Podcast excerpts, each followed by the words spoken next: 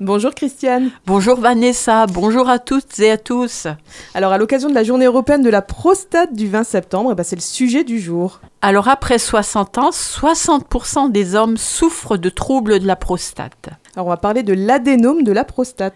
Alors l'adénome, c'est la prostate qui augmente de volume, c'est qui a pour conséquence d'obstruer plus ou moins complètement le canal de l'urètre qui la traverse et cela finit par perturber le flux urinaire. Alors, les signes d'une affection de la prostate, ce sont des difficultés pour uriner, besoin d'uriner fréquemment, notamment la nuit, de façon impérieuse, une faiblesse du jet urinaire, quelquefois des difficultés à avoir une érection, des éjaculations douloureuses. L'évolution peut être émaillée de complications telles des infections, soit de la vessie, comme une cystite, soit de la prostate appelée prostatite. Alors le diagnostic, euh, Christiane? Alors il consiste en un toucher rectal, une échographie de la vessie et de la prostate, un examen sanguin, le dosage des PSA qui sont des antigènes prostatiques, l'urographie, une analyse bactériologique des urines. Alors, c'est quoi les dangers de l'adénome de la prostate? Alors, le principal danger d'un adénome de la prostate, c'est une atteinte rénale. Et les traitements de l'adénome de la prostate? Alors, s'agissant d'une tumeur bénigne, l'hypertrophie de la prostate ne dégénère jamais et une fois l'association avec un cancer de la prostate, ce qui n'est environ que 5% des cas écartés, il faut proposer à l'homme une stratégie thérapeutique intelligente. S'agissant d'une découverte lors d'un examen de dépistage, si l'adénome est de faible volume et qu'il n'existe pas de problèmes urinaires, il faut préconiser l'abstention thérapeutique lourde.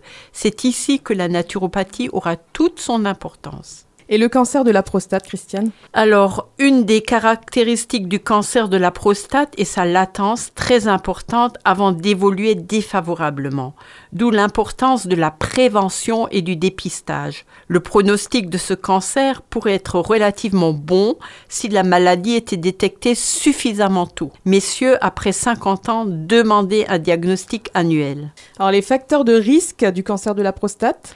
Alors, ce sont des facteurs hormonaux, des facteurs alimentaires. La plupart des études effectuées dans plus de 40 pays suggèrent une corrélation très forte entre le cancer de la prostate et une consommation importante de graisses animales, principalement les produits laitiers, surtout de vaches, les viandes et charcuteries. Et le diagnostic des pathologies de la, de la prostate? Alors, le, le, diagnostic du cancer de la prostate, c'est exactement le même que pour l'adénome de la prostate.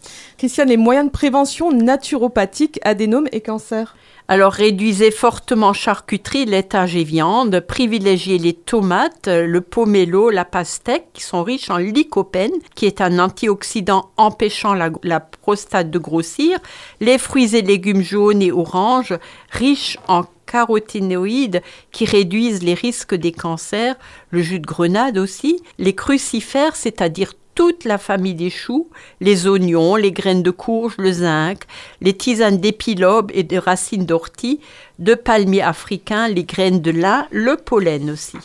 Merci Christiane, on se retrouve jeudi prochain? À la semaine prochaine et portez-vous bien.